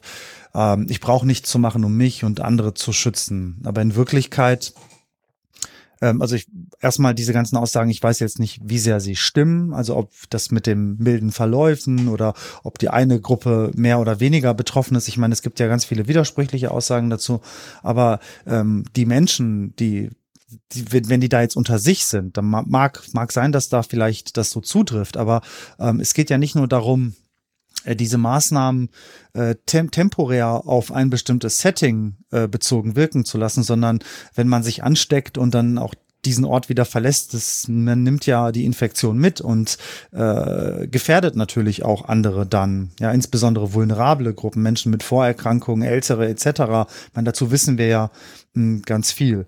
Und ich kann mir vorstellen, dass jetzt in dem konkreten Beispiel, wenn man das ganze Jahr jetzt äh, hart studiert, lernt und man, das ist ja so ein, so ein kulturelles Event, dieses Spring Break und dann plötzlich gesagt wird, nee, jetzt fällt aus, dass man dann ja so ein Verdruss, wie Sie gesagt haben, empfindet und denkt, nee, ich möchte das aber, ich habe mir das verdient, ich möchte den Spaß haben, ich gehe dahin und ich klammere das aus, ich mach's nicht. Ich halte mich nicht daran. Meine, ist ja so ein bisschen so ähnlich ist das ja auch mit, mit dem Rauchen. Man weiß ja, Rauchen ist nicht so gut, aber äh, man trifft eine Entscheidung und raucht dennoch, wohl wissend, dass es nicht, nicht gut ist. Und äh, man reagiert dann vielleicht auch nicht so freundlich, wenn äh, man einem das Rauchen ähm, verbietet. Mhm. Jetzt gibt es ja ähm, zu der, also es gibt auch noch, noch weitere Studien, die das äh, mit äh, beobachtet haben und auch äh, viele Daten aufgenommen haben in verschiedenen Wellen und äh, dazu ähm, gehört diese Cosmo-Studie, die Sie ja auch in Ihrer Studie mh, mit ähm, beleuchtet haben. Und ähm, da steht im Grunde genommen auch genau das, mh, was Sie sagen. Und interessant dabei ist, ähm, dass die Einschätzung, ob man mit einem äh, Coronavirus infiziert wird, ähm, im Grunde genommen seit ähm, März, seit Ende März steigend ist oder beziehungsweise stagniert bei ungefähr 37 Prozent der Befragten. Ähm, das ist das ist eigentlich in, interessant, weil die Bevölkerung scheinbar immer noch ähm, davon ausgeht, oder zumindest 37 Prozent der Befragten, mh, sich tatsächlich mit dem Coronavirus zu infizieren. Und hoffentlich deswegen dann auch entsprechend die Maßnahmen einhält. Also ich glaube, dass hier viele Leute auch mittlerweile, ähm, ich sag mal, gute Informationsquellen für sich gefunden haben, so und das Risiko auch, ich sag mal, angenommen haben und hoffentlich dann auch in der Konsequenz die Maßnahmen durchführen. Mich würde nochmal interessieren, ob Sie ähm, ob es Unterschiede gab, jetzt nochmal in Bezug auf die Teilnehmergruppen bei der, bei dem Wissen um notwendige Maßnahmen und dem Anwenden hinsichtlich von Alter, Geschlecht, ähm, Bildungsgrad und so weiter. Das würde mich irgendwie nochmal interessieren, weil man ja auch immer aus irgendwelchen wissenschaftlichen Erkenntnissen vielleicht auch nochmal Schlüsse ziehen möchte im besten Fall. Ähm, und da ist so eine Information ja relativ relevant. Ja, also ne, das ist auch eine sehr, sehr äh, wichtige Frage und Perspektive und die haben wir vorhin tatsächlich übersprungen. Wir haben bei uns herausgefunden, dass es diese bezogen auf Gesundheitskompetenz in der Phase, wo wir erhoben haben, vor den Hintergrundbedingungen, die ich vorhin beschrieben habe, es keine Unterschiede gibt die man entlang von soziodemografischen Merkmalen festmachen könnte. Also es gab da keinen Unterschied zwischen äh, dem Geschlecht, dem Bildungsstand, äh, dem Einkommen etc. etc., wenn es um die Gesundheitskompetenz ging. Ja, also da, das erkläre ich mir dann auch mit dem, äh, äh, äh, was gerade in Bezug auf die andere Studie gesagt wurde, dass man halt, ja, man hat viele Quellen, man weiß, welchen Informationen man wo wie trauen kann und das Ganze hat halt auch Alltagsrelevanz. Und man setzt die Sachen entsprechend um, sie sind einfach kommuniziert. Wir haben aber Unterschiede gefunden bei den Fragen, äh, zur Informationsflut. Und da war zum Beispiel ein ganz äh, spannendes Ergebnis, dass äh, bei Frauen die Verunsicherung äh, im Umgang mit den Informationen, aber auch vor allem mit der Flut von Informationen zum Thema größer war als bei Männern. Und dann war sie noch mal größer, wenn äh, Kinder im Haushalt gelebt haben unter 18 Jahren. Und da muss man natürlich dann auch, also wir wissen ja aus anderen Studien, dass ähm, sehr oft Frauen sich viel eingehender, viel mehr mit dem Thema Gesundheit beschäftigen, in der Familie dann auch nochmal so eine äh, Rolle haben, dass sie für Gesundheit verantwortlich sind. Und dadurch lesen sie einfach mehr, beschäftigen sich mehr mit dem Thema, stoßen über mehr Informationen, dann sind vielleicht auch widersprüchliche dabei und so kann man sich das dann erklären. Und wenn dann eben Kinder ins Spiel kommen, dann möchte man natürlich auch äh, etwas darüber wissen, über äh, die, wie Kinder gesundheitlich davon betroffen sind oder nicht und beschäftigt sich damit. Und so kann man sich diesen Aspekt zum Beispiel erklären. Aber auf die Gesundheitskompetenz bezogen, da haben wir in dieser Studie äh, keine Unterschiede gefunden. In unserer anderen Studie, da sehen wir die, die wir durchführen, äh, diese, diese Länderstudie. Aber hier und finden wir sie nicht. Und hier führen wir das, wir haben das auch sehr ausgiebig diskutiert in unseren äh, Veröffentlichungen. Wir führen das wirklich darauf zurück, dass wir gleich am Anfang die Studie durchgeführt haben, wo die Menschen 24 Stunden am Tag mit diesen Informationen beschallt wurden und das ganze Leben sich auf den Kopf gestellt hat und alles nur noch um dieses Virus ging und die Informationen mit mit ähm, ja Hände waschen, also die Empfehlungen Hände waschen, Mundschutz, äh, Abstand halten etc. etc. oder Ältere nicht besuchen und so weiter Schulen, dass die dass diese Anweisungen sehr einfach zu verstehen waren. Und daher ist es nochmal, wäre es hochgradig spannend, jetzt nochmal, jetzt in dieser anderen Phase der Krise, zwischen der ersten und zweiten Welle vielleicht, also Ausbruchswelle, Infektionswelle, da nochmal äh, nachzufragen. Wie schaut das denn jetzt aus? Mhm. Das ist insofern interessant, als dass man eigentlich, also wie Sie es ja auch äh, gerade gesagt haben, darauf schließen könnte, dass die Informationspolitik grundsätzlich gut funktioniert hat, zumindest in der heißen Phase. Und wenn man das Ganze jetzt weiterspinnt, vielleicht auch deswegen vielleicht größere ähm, Ausmaße äh, der Pandemie hier in Deutschland zu verhindern gewesen wären. Jetzt wäre es natürlich interessant, wenn man äh, internationale Ergebnisse hätte, ähm, aus beispielsweise aus Italien oder ähnlichem. ähm, ob das nicht vielleicht ein Grund mit gewesen sein könnte, weshalb es sich hier nicht ähm, so arg verbreitet hat oder ob es woran anders gelegen hat. Aber gut. Genau, das wäre auf jeden Fall super spannend. Also ich kann jetzt zu, zu, zu den politischen Strategien und Maßnahmen und Studien dazu aus den vielen betroffenen Ländern jetzt nicht wirklich etwas sagen. Da müsste man, es gibt, ich kenne ein, zwei Publikationen, die Unterschiede zwischen Großbritannien und Deutschland erklären und warum Deutschland so viel erfolgreicher war oder was die Probleme gegenwärtig in Schweden sind oder was in Italien ähm, vielleicht dazu geführt hat, dass äh, sie so schwer getroffen wurden. Aber unser Blick richtet sich ja auf Gesundheitskompetenz. Da, also dazu wollen wir etwas sagen und können wir etwas sagen aufgrund dieser Studie. Und wir haben in der Länderstudie zum Beispiel eben auch Italien mit an Bord. Also wir äh, erfassen, wir, wir messen die Gesundheitskompetenz, also auch mit ganz, ganz ähnlichen Fragen wie jetzt hier auch in dieser Studie. Äh, auch dort in Italien. Und dort erfassen wir auch äh, den Zeitpunkt, wann wird die Studie durchgeführt, welcher Zeitpunkt in der Krise war es, wie viele Infektionen gab es, wie viele Neuerkrankungen, Todesfälle etc. etc. Wie sah gleichzeitig dann die äh, Kommunikationsstrategie die behördliche dazu aus, um dann Aussagen treffen zu können, die ähm, vielleicht die eine oder andere Frage, die Sie jetzt in, gestellt haben, beantworten wird können. Bevor wir jetzt vielleicht nochmal uns überlegen, was man aus diesen Ergebnissen schließen kann, würde ich ganz gerne doch nochmal auf ein paar Limitationen eingehen, beziehungsweise hm, einmal so ein bisschen zur Diskussion anregen, dass ja diejenigen, die an dieser Studie teilnehmen, vielleicht auch sowieso eher äh, informiert sind, weil sie über ja scheinbar PC und Handy verfügen, um an dieser Studie teilzunehmen, als äh, diejenigen, die darüber nicht verfügen.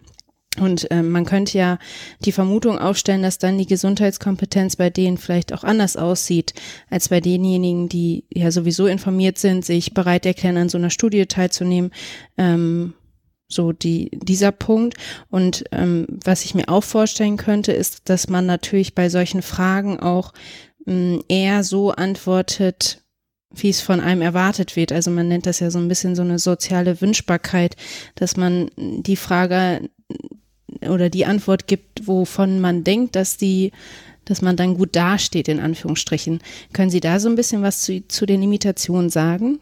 Ja, also ich, erstmal haben Sie vollkommen recht. Die äh, Stichprobe ist natürlich repräsentativ für Online-Nutzerinnen in Deutschland.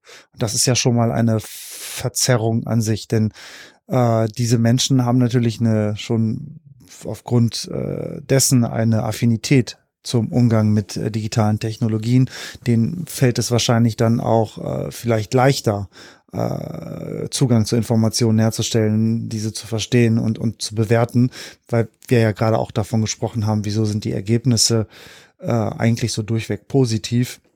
Das mag natürlich ein Grund sein und gleichzeitig stimmt es auch, dass man dann vielleicht diejenigen verliert, die eben nicht ihre Zeit online im Internet verbringen. Sie haben jetzt ältere Menschen angesprochen, das können ja auch an, ganz andere Menschen, also jüngere Menschen, die vielleicht auch nicht so viel äh, online sind. Und das verzerrt natürlich, ja, das, ähm, weil wir die Nicht-Online-Nutzer, die Nicht-Internet-Nutzer nicht adäquat hier äh, mit der Studie abbilden. Damit müssen wir natürlich, damit müssen wir natürlich leben, wenn wir aufgrund der Corona-Beschränkungen äh, dann eben auf diesen digitalen auf dieses digitale Fragebogenverfahren zurückgreifen mussten. Das hat sich halt ergeben. Wir hatten ursprünglich einen anderen Plan, der dann wegen den Beschränkungen leider nicht realisiert werden konnte. Was, was, was haben Sie dann noch gefragt?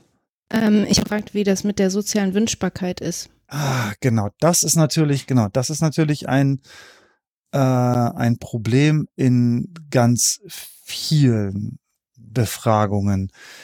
Und äh, mein Kollege Thorsten Bollweg äh, hat deswegen in der Studie, die wir jetzt zur Messung der Gesundheitskompetenz bei Kindern durchführen, äh, einen Fragebogen äh, mit mit in den Gesamtfragebogen integriert, äh, mittels dem man dann den Grad der sozialen Erwünschtheit in dem Antwortverhalten der Kinder überprüfen kann. Also wir sind uns dieser Problematik bewusst und jetzt in dieser Studie bei den Kindern möchten wir dem einmal auf den Grund gehen Und diese Skala, die liegt natürlich auch ähm, für, also die kann man auch bei Erwachsenen einsetzen. Und eigentlich wäre das mal sehr schön, wenn man sowas äh, auch in solchen Studien, das wird halt gar nicht eingesetzt, in solchen Studien einsetzt. Allerdings mh, hm, hat Einsbach uns gesagt, dass äh, sie eine Prüfung der, es haben, wir haben ja 1037 äh, Datensätze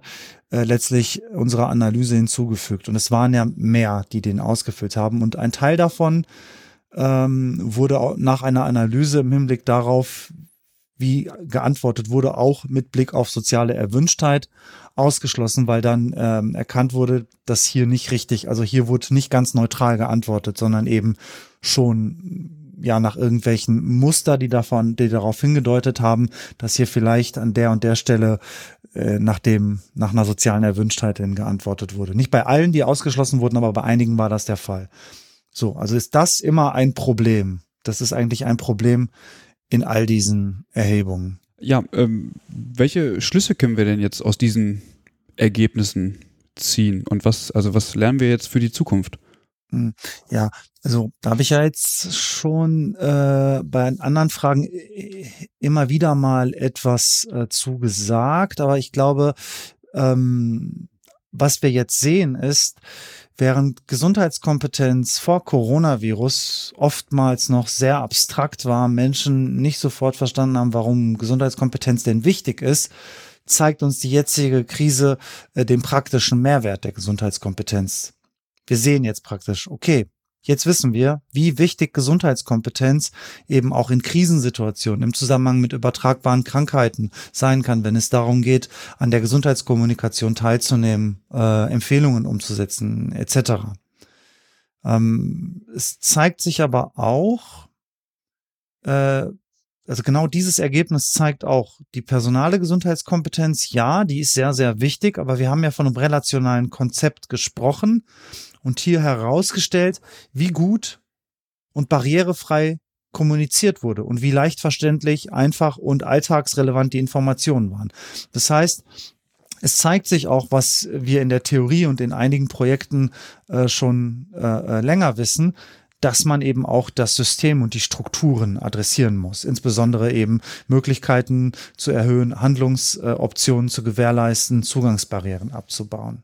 Und natürlich äh, das Schlagwort Infodemie, ja, die Flut an richtigen und falschen Informationen, für die man natürlich Medien- und Informationskompetenzen braucht, um die zu adressieren. Aber da es sich jetzt bei Covid-19 um eine gesundheitsbezogene Infodemie handelt, also Infodemie wie Informationsepidemie, äh, brauchen wir natürlich auch ein Informationskompetenzkonzept, das auf Gesundheit ausgelegt ist. Und das ist eben genau Gesundheitskompetenz. Äh, zeigt sich, dass wir mit dem Konzept, mit dem Ansatz eben auch im Hinblick auf Infodemien arbeiten können, bei Verschwörungstheorien, bei Desinformation, bei Fehlinformation, aber auch bei dem richtigen Umgang mit den guten Informationen. Ja, denn diese, diese Dauerbeschallung von Informationen, egal ob richtig oder falsch, die kann einen auch ganz schön überfordern und zu Unsicherheiten führen, wie die Ergebnisse unserer äh, Studie ja auch ähm, zeigen. Und dann haben wir ähm, herausgefunden, dass das Vertrauen ja in, in Medieninformationen und das Bewerten von Informationen zum Coronavirus, die in den Medien kursieren, äh, nicht ganz so hoch ist. Menschen auch Schwierigkeiten haben, die äh, auf äh, hinsichtlich ihrer Vertrauenswürdigkeit und Richtigkeit hin ähm, zu adressieren. So, das heißt, da so, da müssen wir vielleicht die Medien und Informationen, wie sie über die Medien äh, kommuniziert werden, ähm, adressieren. Wir haben auf der einen Seite natürlich die traditionellen Medien, Print, TV, Radio, wir haben aber auch Online-Medien, Internet, soziale Medien, Webseiten etc. Daneben haben wir aber auch äh, vielleicht weniger gut zugängliche Bereiche des Internets, Foren ähm, oder Messenger. Mm, und auch da brauchen wir vielleicht Ansätze, wie wir äh, die Gesundheitskompetenz stärken oder gute Informationen von schlechten äh, zu unterscheiden.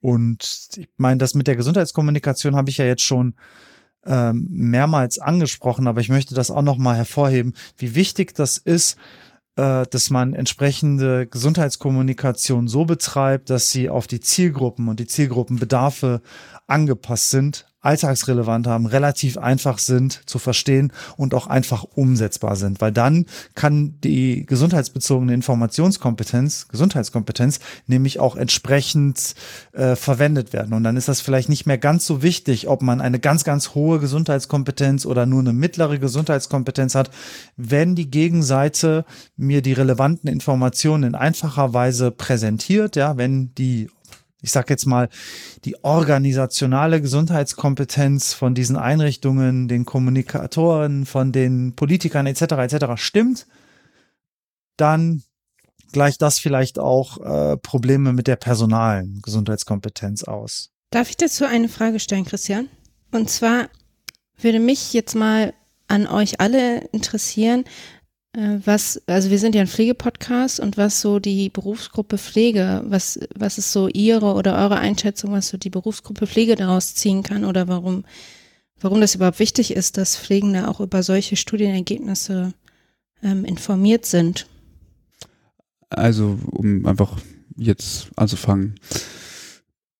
Ich glaube, dass Pflegende grundsätzlich ja schon mal sensibilisiert sind, dadurch, dass sie eben einen Beruf ausüben und auch Kenntnis darüber oder ja darüber haben, wie Dinge sich verbreiten können und auch ein Gespür für Erkrankungen haben. So, ich glaube, ähm, dass es da insgesamt wenig Aufklärung braucht mm, und die Sicherheitsvorkehrungen, die in den Institutionen geschaffen worden sind, die haben letztendlich auch keine Wahl gelassen, ähm, diesem aus dem Weg zu gehen.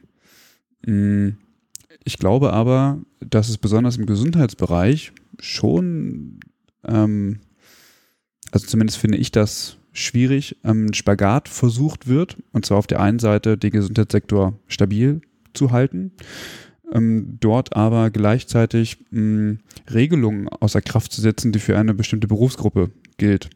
Und ich finde, dass das hört sich absurd an, jemandem klarzumachen, dass das irgendwie eine total ernste Angelegenheit ist und dass man Regeln einzuhalten hat. Aber diese Berufsgruppe braucht das jetzt nicht machen, sondern erst entsprechend bei Symptomen, so, ähm, wo man sich dann irgendwie fragen muss, ähm, ja, also bin ich jetzt irgendwie weniger gefährdet? Ähm, also also ich finde, da, da kommen dann so persönliche Fragen und da, dann kann ich auch verstehen, warum man sagt, pff, also ich muss eh keine Regeln so richtig einhalten. So, ich finde, dass wird so ein bisschen verwaschen dann. Also könnte ich mir vorstellen, bei, bei Pflegenden, aber trotzdem gehen sie natürlich entsprechend ihrer Arbeit nach so und halten diese Regeln eben ein. Aber wenn du entsprechend positiv getestet bist als Beispiel, musst trotzdem zur Arbeit, aber zu Hause darfst du nicht raus. Naja, finde ich irgendwie schwierig, das so zu akzeptieren und hinzunehmen und das als sinnvoll zu erachten. Mhm. Ja, Herr Okan, ähm, wie würden Sie das einschätzen? Sie haben ja schon so, eine, äh, so ein bisschen eine Außenperspektive auf die Berufsgruppe der Pflege, auch wenn Sie natürlich mit vielen Pflegenden zusammen forschen. Ja, also ich kann mich dem nur anschließen und finde insgesamt, dass äh, Pflege, der, der, der Bereich der Pflege, die Pflegeforschung, die Pflegenden, das ganze Berufsfeld mit einer der wichtigsten äh, Berufsgruppen und Zielgruppen sind, wenn es darum geht, äh, Gesundheitskompetenz zu erforschen oder Gesundheitskompetenz zu stärken. Wenn man ins Ausland geht, in den angloamerikanischen Raum, Großbritannien, Vereinigte Staaten, Australien, Kanada etc., dann sieht man auch, äh, wie sehr Nursing Sciences und Nurses ähm, mit dem Thema Gesundheitskompetenz beschäftigt sind. Viele meiner Kollegen und Kolleginnen kommen aus dem Bereich und machen wirklich mit die beste Forschung, die ich aus dem Bereich kenne. Und ja, diese, die, diese, diese Berufsgruppe ist so nah am Patienten, auch ähm, zeitlich betrachtet äh, am Patienten dran, muss viel mit dem äh, Patienten kommunizieren, muss viel vermitteln, muss viel helfen, ermöglicht Partizipation, Entscheidungsfindung, ermächtigt auch ähm, und macht das Leben äh, von zu Pflegenden leichter. Und in all diesen ganzen Aspekten spielt Gesundheitskompetenz natürlich eine ganz, ganz große Rolle, sodass diese Berufsgruppe äh, prädestiniert ist, im Zusammenhang mit Gesundheitskompetenz aktiv zu werden. Wie wichtig Pflegende sind, haben wir jetzt in der Krise gesehen. Das äh, spiegelt sich leider jetzt äh, gesellschaftlich, politisch äh, nicht so wider, wie sich das angedeutet hat, wie es sich widerspiegeln hätte können, als die Krise auf Hochtouren war. Ähm, aber ich denke, mh, zukünftige Strategien, auch Pandemiestrategien, äh, Strategien der öffentlichen Gesundheit, die müssen natürlich zentral eigentlich äh, auf Pflege, Pflegeforschung, Pflegewissenschaft, Pflegende äh, bauen. Das muss eine zentrale Säule werden. Also da bin ich hundertprozentig ähm, von überzeugt, auch als äh, Erziehungswissenschaftler und Pädagoge bin ich äh, davon überzeugt. War das ein gutes Schlichwo äh, Schlusswort, ähm, Eva? Oder will Mike noch was hinzufügen? Nein, eigentlich gar nicht. Ähm, was mir noch immer wieder durch den Kopf gegangen ist, ähm, aber das wurde ja jetzt auch schon mehrfach erwähnt, dass ähm, die Gesundheitskompetenz äh, von den Pflegenden, wenn die hoch ist, schon viel gewonnen ist für die Bevölkerung, weil ähm, sie dementsprechend beraten, aufklären und begleiten kann. Und ich glaube, das ist ein wichtiger Ansatz, wo man oder ein wichtiger Punkt, wo man ansetzen sollte und müsste. Und ähm, dies kann auch nur für Bildung ähm, für die Pflegenden geschehen oder durch Bildung für die Pflegenden geschehen. Ja, dem, dem würde ich mich anschließen. Gesundheitskompetenz sollte insgesamt in das äh, Curriculum von äh, Gesundheitsberufen, aber auch bei, bei Lehrkräften und anderem pädagogischen Personal in der sozialen Arbeit etc. mit rein. Ähm, weil üben halt diesen Beruf aus, denen fällt das dann halt vielleicht einfacher und im Fall von Pflegenden haben sie vielleicht auch mit äh, Patientinnen zu tun, äh, die vielleicht äh, sich nicht mit dem Thema beschäftigen möchten, aber sich darauf verlassen, äh, dass die Fachkraft einfach äh, die richtige Entscheidung trifft oder die guten Informationen äh, kommuniziert, vermittelt oder Behandlung oder Lebensalltag in irgendeiner Form erleichtert. Und da ist das natürlich ganz wichtig, dass das Teil wird der Ausbildung an den Universitäten, an den Fachhochschulen, aber auch in den Betrieben. Den ja, das, das würde ich auch so sehen. Herr Dr. Okan, wir bedanken uns ganz herzlich, dass Sie bereit waren, uns Einblicke in die Gesundheitskompetenz der Bevölkerung ähm, ja, während dieser besonderen Corona-Situation zu geben. Ähm, Sie haben uns ganz viel erzählt auch über Ihre eigene Arbeit. Und wir sind gespannt, ob es noch eine große Umfrage jetzt demnächst gibt. Sollte das so sein, dann äh, informieren Sie uns gerne darüber. Ähm, genau, und ansonsten würden wir sagen, vielen Dank, dass Sie sich die Zeit genommen haben. Und ähm, wir wünschen Ihnen alles Gute für Ihre weitere Forschung. Vielen Dank für die Einladung und das sehr angenehme Gespräch. Ja, vielen Dank, Herr Dr. Oka. Danke. Danke. Danke. Ähm, Danke auch an alle, die sich diese Folge angehört haben. Wer Interesse hat, äh, mit in die Diskussion einzusteigen, kann das gerne bei uns auf der Homepage machen, übergabe-podcast.de oder entsprechend auf den sozialen Medien wie Twitter, Facebook oder auch Instagram. Sollte es Anfragen geben zu, den, zu der Studie, können wir die auch gerne an äh, Dr. Okan weiterleiten oder an das ganze Forschungsteam. Vielleicht hat er auch Interesse, sich an der Diskussion zu beteiligen, sofern es dann eine gibt. Genau. Und damit sind wir durch für diese Folge. Mm, und ja, würde sagen, bis zum nächsten Mal. Bis dann. Tschüss. Tschüss.